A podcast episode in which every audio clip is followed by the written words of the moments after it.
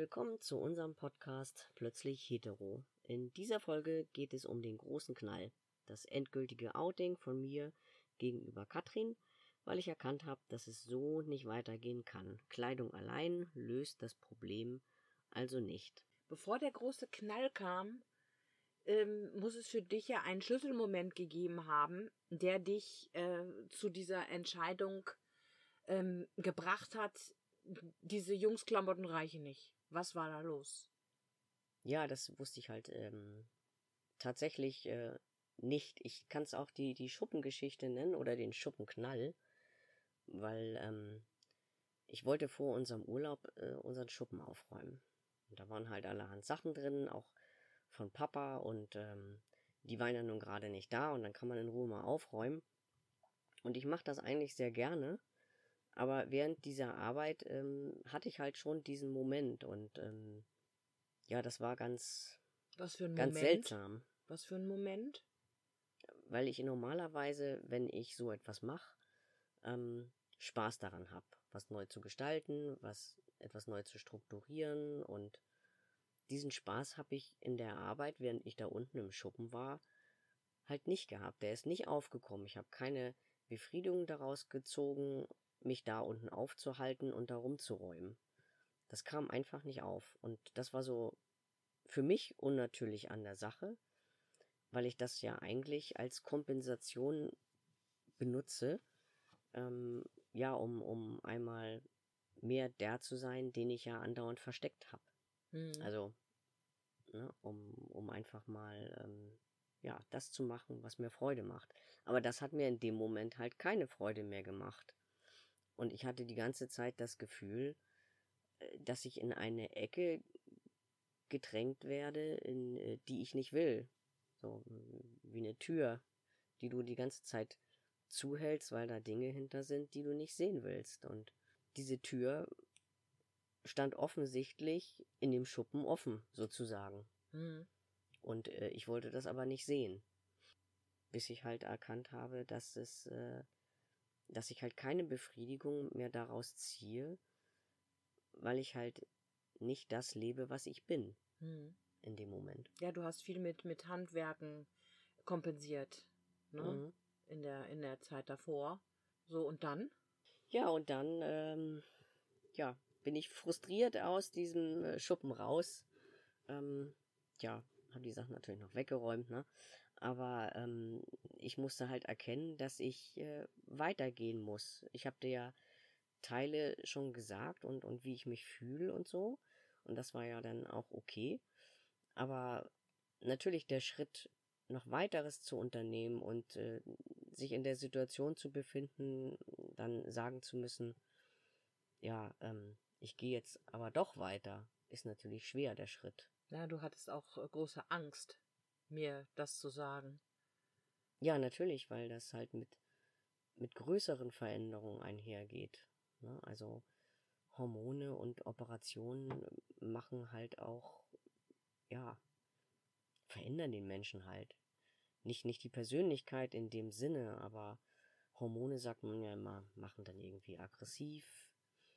Und dann ist die Frage auch, wenn du dich operieren lässt, tolerierst du das dann? Wenn Mhm. ich zum Beispiel keine Brüste mehr habe. Ja. Wie ist das für dich? Hm. Das ist halt alles schwierig und das rauscht einen dann in dem Moment halt durch den Kopf. Hast du eigentlich nie daran gedacht, dass ich dich verlassen könnte, wenn diese Geschichte auf den Tisch kommt? Also beim ersten Mal hatte ich, glaube ich, noch größere Angst, als ich noch dachte, ich könnte das mit Unterhosen dann alles wegmachen. Da hatte ich größere Angst, das zu sagen. Beim zweiten Mal, ja, auch. Also ich weiß nicht, ob ich, ob ich dann, wenn du gesagt hättest, du verlässt mich, ob ich dann zurückgerudert wäre und halt ähm, nur eine Sache gemacht hätte, die mich jetzt am stärksten ähm, halt äh, irritiert, nämlich die Brüste. Mhm. Auf jeden Fall ist mir dann irgendwie aufgefallen, äh, über die ganzen Monate äh, nach dieser äh, Unterwäschengeschichte bis in den Sommer hinein, weil ich war ja ähm, schon wieder auf dem Wege, fast wieder eingegliedert zu werden bei mir im Büro. Und äh, es stand dann halt dein Sommerurlaub an, weil ich, ich war ja eh krank geschrieben. Und ähm, auf jeden Fall hatte ich ja gemerkt, du bist total seltsam. Und dann habe ich dich dann ja irgendwann drauf angesprochen. Und dann fingst du bitterlich an zu weinen und dann hast du es mir halt erzählt, dass das jetzt ähm, nicht mehr so weitergeht und dass das Tragen von den Jungshosen nicht mehr reicht. Ja, ja. Mhm. Ähm, ja, die Angst äh, davor, dir das zu sagen, dass ich jetzt endgültig doch irgendwas ähm, ja, mehr mache, war natürlich groß, klar. Und das habe ich natürlich auch ein bisschen äh, wieder aufgeschoben. Also man vermeidet halt viel, ne? Anspannung wird größer, die Angst wird größer, ja, bis man dann angesprochen wird. Mhm. Ja, und da musstest du ja was sagen. Genau, aber dann platzt es halt so aus einem raus, ja, dann brechen halt alle Dämme. Mhm. Mhm. Ja, ja, und bei mir brachen dann auch alle Dämme. Also wir, wir weinten mal wieder zusammen. Und äh, dann fing die Zeit an, die sehr, sehr schwer war. Und zwar ähm, sich mit dem Thema auseinanderzusetzen. Also Franz war ja mir nun schon ein paar Monate voraus mit, mit, mit seinem Wunsch, mit seinen Gefühlen und ich war ja sozusagen gerade äh, auf der zweiten Sprungschanze ähm, des Erfahrens, äh, nein, ich möchte jetzt auch noch meine äh, äh, Brüste ähm, nicht mehr und dass, dass dann halt diese OP auf jeden Fall stattfinden soll. Dann hatte ich unheimliche Angst äh, vor diesen Hormonen, die er dann ähm, bekommt, ne, weil ich ähm, hatte Angst, dass er sich sehr verändert, dass er, dass er nicht mehr so riecht wie vorher.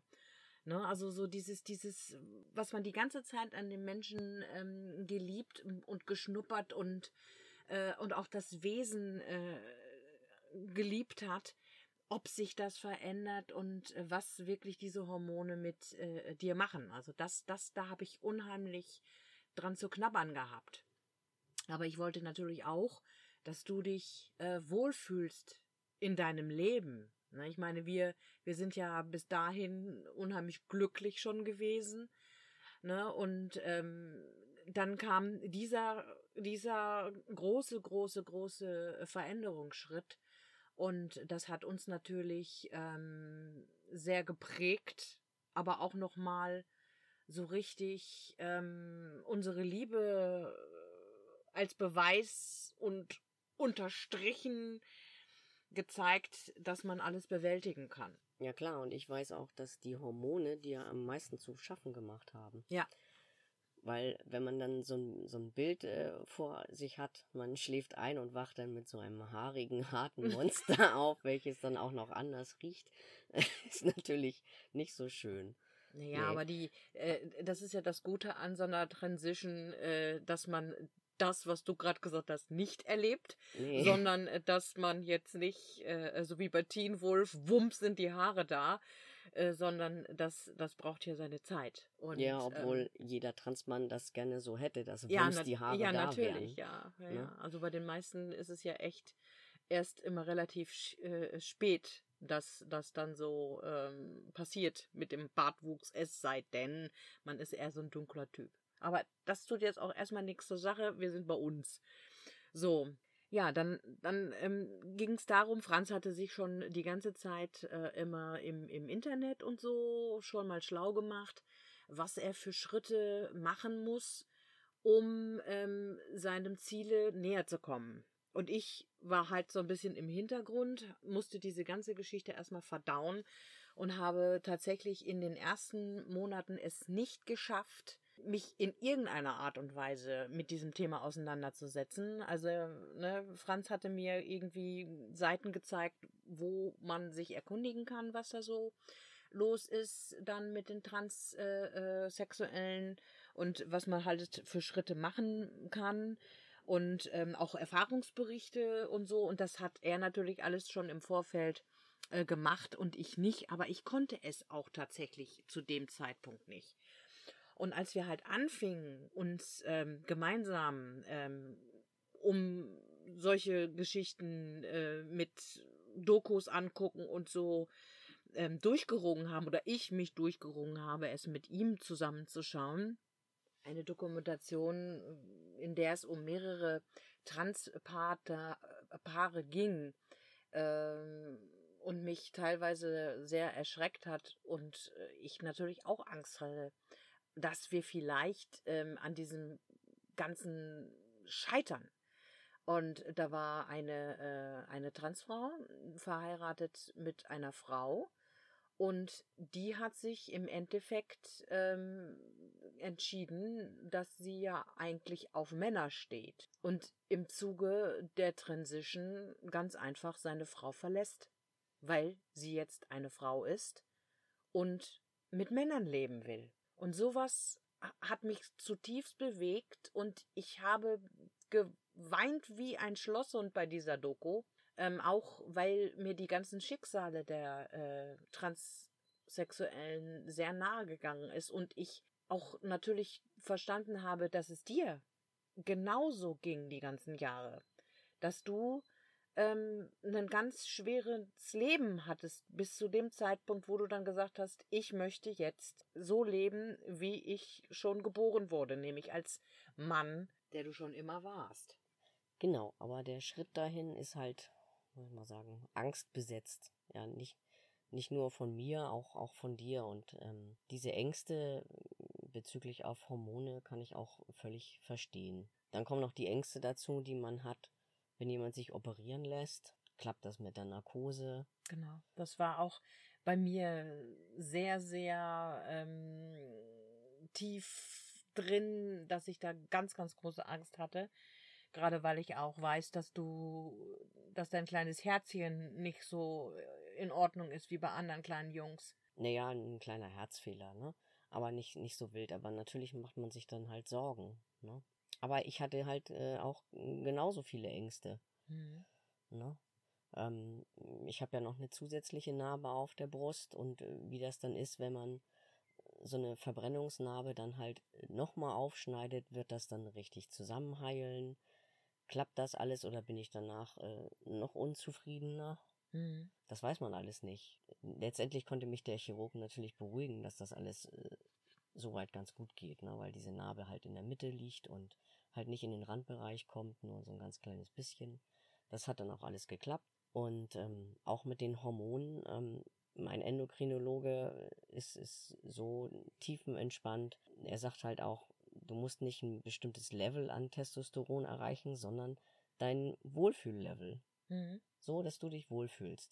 Abgesehen davon, er hat ja auch angeboten, ähm, dass die Partner mitkommen können zu ihm und äh, weil er halt weiß, dass die immer Angst davor haben, weil man nie weiß, was Hormone mit einem machen. Mhm. Es steht ja auch äh, irgendwo auch drin, dass die Leute dann irgendwie aggressiver werden oder irgendwie kälter in Anführungsstrichen, dass die irgendwie keine keine Gefühle mehr zeigen oder ähnliches. Aber ich glaube, solche Probleme wie Aggressivität und ähm, auch dieses kälter werden, das sind ähm, fundamentelle Probleme, die man auch vorher in seiner Persönlichkeit hatte.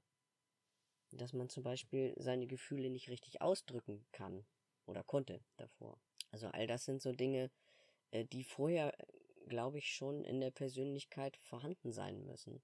Und ich bin vorher nicht so ein aggressiver Typ gewesen und bin es auch jetzt nicht. Okay, manchmal reizt mich etwas, wenn ich etwas nicht hinbekomme, wirklich schneller als vorher. Mhm. Na, dann rutscht mir öfter mal ein Kraftausdruck ein heraus. Kraftausdruck, ja, ein Kraftausdruck ja, raus. Ich habe es, das habe ich noch nie. Den ich vorher noch nie in den Mund genommen habe. Ja, genau. Das, das was wirklich ist eine, eine, ein sehr erstaunliches Phänomen, ja. Das ist mir aufgefallen, ja. Ja, ich bin auch ähm, auf der Arbeitsstelle bin ich auch äh, öfters dann, äh, dass mich etwas gereizt hat, ähm, wo ich sauer war das wollte ich aber an den Kollegen nicht auslassen und deswegen äh, bin ich dann auf die Toilette gegangen, habe die vor der Tür, vor der Toilette auch noch zugemacht und habe geschrien. ja, weil ich etwas nicht verstanden habe oder es mir äh, irgendwas mich so gereizt hat, ähm, äh, wo ich selber gesagt habe, warum reizt es dich jetzt so, aber du musst jetzt irgendwie diesen Dampf loswerden. Mhm. Ja, und dann dachte ich mir, gehst da rein und schreist einfach mal oder stampfst, ja. Mhm. damit diese Energie rauskommt. Andere fangen dann ja an, äh, wild Sport zu machen. Ne? Aber äh, bei mir ging das dann halt nicht, weil ich auch ein Schulterproblem habe und äh, ja, kam der Rücken noch dazu und der Bandscheibenvorfall im Nacken. Und dann war es mit Sport dann erstmal so aus. Mhm. Das war natürlich doof, klar. Ja. Dann kann man diese Energie nicht rauslassen. So, und dann war das ja so, dass du dich ja schon im Vorfeld unheimlich schlau gemacht hast, wie es denn jetzt, wann, mit wem weitergeht. Äh, mit Endokrinologe, Psychologe und so. Und ähm, irgendwann habe ich dann auch gesagt, um das dann auch für Franz mal so ein bisschen oder für dich so ein bisschen in Gang zu bringen, mhm. ne, nimm sofort Kontakt auf, damit diese, diese, diese Fristen dann auch ähm, jetzt ganz flott anfangen zu laufen, weil nach dem alten transsexuellen Gesetz äh, gibt es ja nur noch solche, solche Fristen einzuhalten, äh, ne, dass man so und so viel Monate äh, in Therapie sein muss und also ein Gedöns. Und äh, dann hat Franz tatsächlich noch vor unserem Sommerurlaub Kontakt aufgenommen, ist natürlich dann auf eine Warteliste gekommen, weil, äh, ne, und, und, und die war natürlich ziemlich lang. Ja, klar, das war ähm, im, im Juni 2018, ne? Mhm. Und ähm, da bin ich auf die Warteliste gekommen, da war ich auf Platz 89. Mhm. 89. Und ähm, letztendlich habe ich dann meinen ersten Termin dann im Januar 19 bekommen. Genau. Genau. Aber das war ja äh, schon trotzdem recht flott. Ja, also, naja, die, die Warteliste wird jetzt irgendwie immer länger, mhm. ne, so wie man das in den Medien dann verfolgt. Und ähm, ja, es gibt halt auch nicht so viele, die darauf spezialisiert sind. Mhm. Ja. In Hamburg hat man natürlich viele Möglichkeiten. Ja, in der Großstadt hast du mehr Möglichkeiten, als wenn du dann jetzt vom Land kommst. Mhm. Und ähm, das, das, das, Gute ist, dass ja direkt auch wirklich alles äh, super vor Ort ist und du nicht wild rumreisen musstest in der Republik. Nee, da habe ich halt Glück gehabt, ne? Dass auch äh, OP-Spezialisten hier sind, mhm. die diese ähm, Operation auch machen und wirklich auch gut machen und auch schon lange. Ja. Das ist schon ein großer Vorteil. Auf jeden Fall ging es dann so weiter, dass wir dann äh, in den Urlaub gefahren sind an die Ostsee. Die Eltern von Franz äh, waren auch da. Und ähm, ich wusste natürlich schon mehr als die beiden, weil gegenüber seinen Eltern hatte er sich noch nicht geoutet. So, das war natürlich auch noch eine, eine ganz fies, fiese Situation.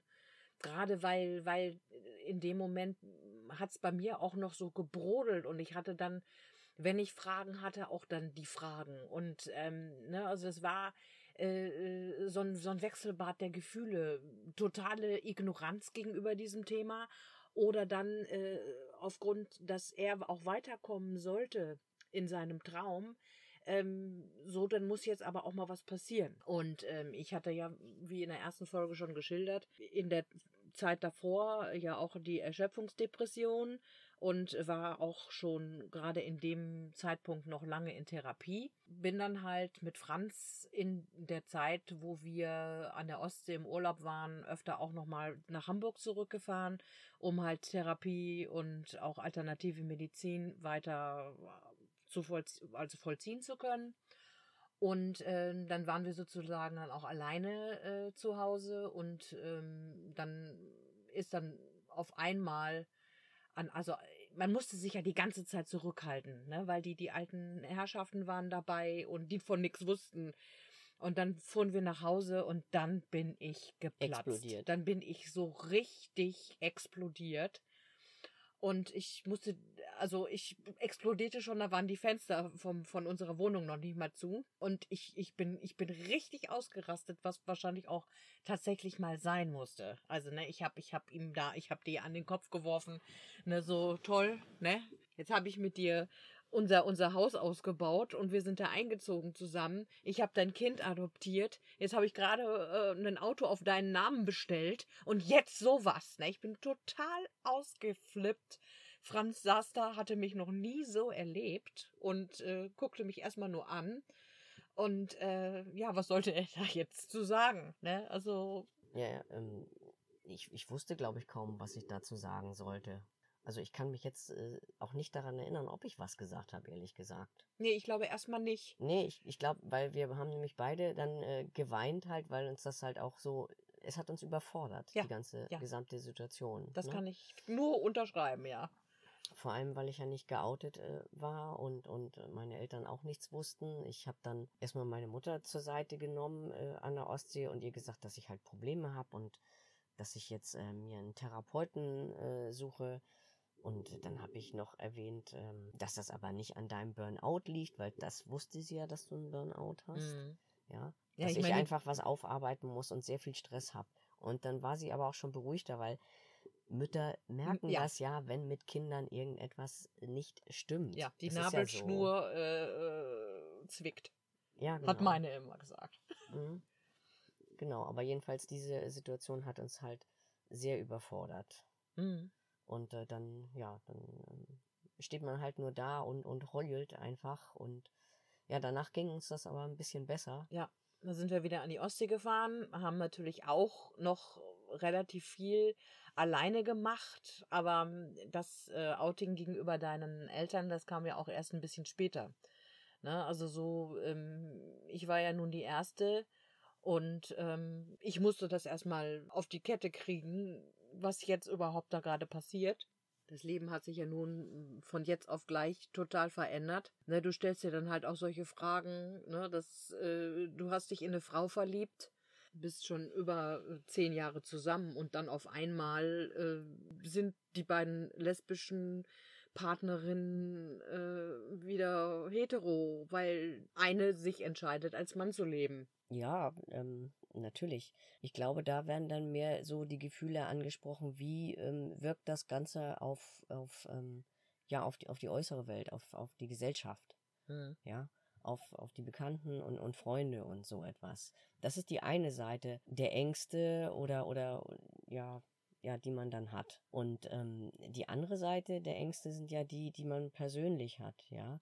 Zum Beispiel die Angst, die du hattest, als wir äh, im Urlaub waren und ich äh, surfe im Internet oder lese etwas, was halt äh, Transinhalt ist und äh, du mich halt sehr kritisch anschaust, als wenn ich ähm, ja zu, sozusagen mit einer anderen Frau was habe. Ja, ähm, ich mochte ja gar nicht so etwas lesen oder nicht lange lesen, ähm, damit du halt nicht diese ähm, Gefühle hast, die, diese, diese Angst, die dich äh, so gefangen gehalten hat Mhm. in der Zeit. Das stimmt, das war sehr schwer zu ertragen, weil man ja in dem Moment, wo das ganz frisch geoutet war, äh, überhaupt noch nicht so nicht wahrgenommen hat, beziehungsweise in irgendeiner Art und Weise es auch nicht wollte. Und ähm, ne, ich kann mich noch an einen Spruch erinnern, den hat aber auch eine Kollegin von dir gebracht. Ne, so, oh, ne, jetzt auch noch ein Kerl werden. Ne? Also so nach dem Motto, wir sind alles starke, unheimlich starke Frauen und, und, und du, dir fällt nichts Besseres ein, als jetzt auch noch ein Kerl zu werden. Ja, also so in der Art. Ähm, ähm, also teilweise kamen dann wirklich auch völlig beknackte Reaktionen von mir, die ich jetzt mittlerweile natürlich bedauere, weil, aber das war halt damals so. Ne? Also eine, das war eine ganz, ganz schlimme, fiese Zeit. Ja, ja, weil äh, du dich natürlich dann, ähm, ich glaube, man, man fühlt sich, wenn so eine Änderung kommt, ähm, angegriffen. Mhm. Angegriffen, ähm, weil, weil so eine Partnerschaft ist ja sozusagen ähm, so eine Art Sicherheitsstatus, den du hast. Mhm. Wenn du eine feste Partnerschaft hast, ähm, dass du sozusagen so eine Art Nest hast. Ja, und Ja. das Nest So, und jetzt sch- schwang gerade dir- im Wind. Ja, jetzt reißt dir Der jemand äh, ein. die Strohhalme unterm Hintern weg. Mhm. Und ähm, man muss zusehen, äh, wie man dann äh, sozusagen nur mit der Wolle lebt oder so, Mhm. die da drin ist und äh, ohne Strohhalme sozusagen. Mhm. Und äh, dann sieht man natürlich die eigene Sicherheit ähm, zuerst, will ich mal sagen. Ich habe in der Phase sicherlich auch meine, meine Sicherheit oder meine Zufriedenheit ähm, zuerst gesehen, weil wenn dann so ein Spruch von dir kam, ähm, dann habe ich mich natürlich angegriffen gefühlt, weil ich dachte, du siehst meine Verzweiflung nicht. Ja. die dahinter steht. Hm, Ich weiß, aber die kam natürlich, äh, die Einsicht. Äh, und auch, ähm, also eigentlich auch relativ schnell, dass das, was du die ganze Zeit miterlebt hast, sehr, sehr schwer war.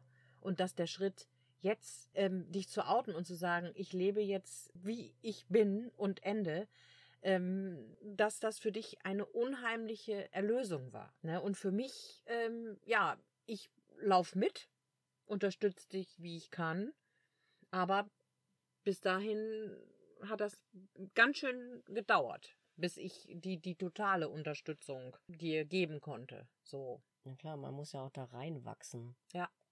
Ne, Also da- deine Beruhigungssprüche waren ja immer, ne, das, was wir am Anfang schon mal hatten, man ist nicht von jetzt auf gleich behaart. Ne? Oder, oder man hat nicht von jetzt auf gleich einen Stimmbruch. Ne? Also so, es dauert ja einen Moment, bis die Stimme sich verändert und der Körper. Und ähm, ich wusste dann irgendwann auch aus den Schilderungen von dir, äh, inwieweit sich dein Körper verändern wird. Und das kann man jetzt halt die ganze Zeit äh, sehr gut verfolgen. Und es ist nicht so eine jetzt auf gleich Geschichte. Nicht schlimm, kein Monster. Nein. Nein, sowieso nicht. Du bist doch süß. Wie sollst du da bloß jetzt drauf reagieren, ne? ja, das ist schwierig. Ja, ich denke, wir schließen für heute und machen nächstes Mal weiter mit ähm, Outing bei Freunden und Familie. Genau, und wie sonst äh, das auch mit uns weiterging. Ja, mit uns und Ja. auch äh, schon, wie weit du in, in deiner äh, therapeutischen und auch ähm, endokrinologischen Geschichte gekommen bist. Genau. Okay, dann sagen wir für heute Tschüss. Ähm, bis zum nächsten Mal. Tschüss. Tschüss. Wir sind für Fragen oder Anregungen ähm, bei Instagram, Facebook, äh, Twitter unter plötzlich hetero oder plötzlich hetero at gmx.de ist unsere E-Mail-Adresse. Wir freuen uns auf äh, ein Feedback. So, bis dann. Tschüss.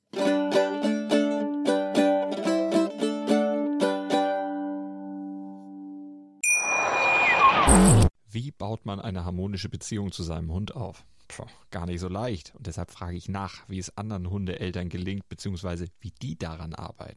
Bei Iswas Dog reden wir dann drüber. Alle 14 Tage neu mit mir, Malte Asmus und unserer Expertin für eine harmonische Mensch-Hund-Beziehung, Melanie Lippisch. Ist was, Dog? Mit Malte Asmus. Überall, wo es Podcasts gibt.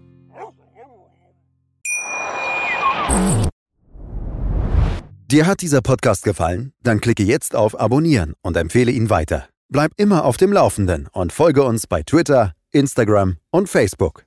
Mehr Podcasts findest du auf meinpodcast.de.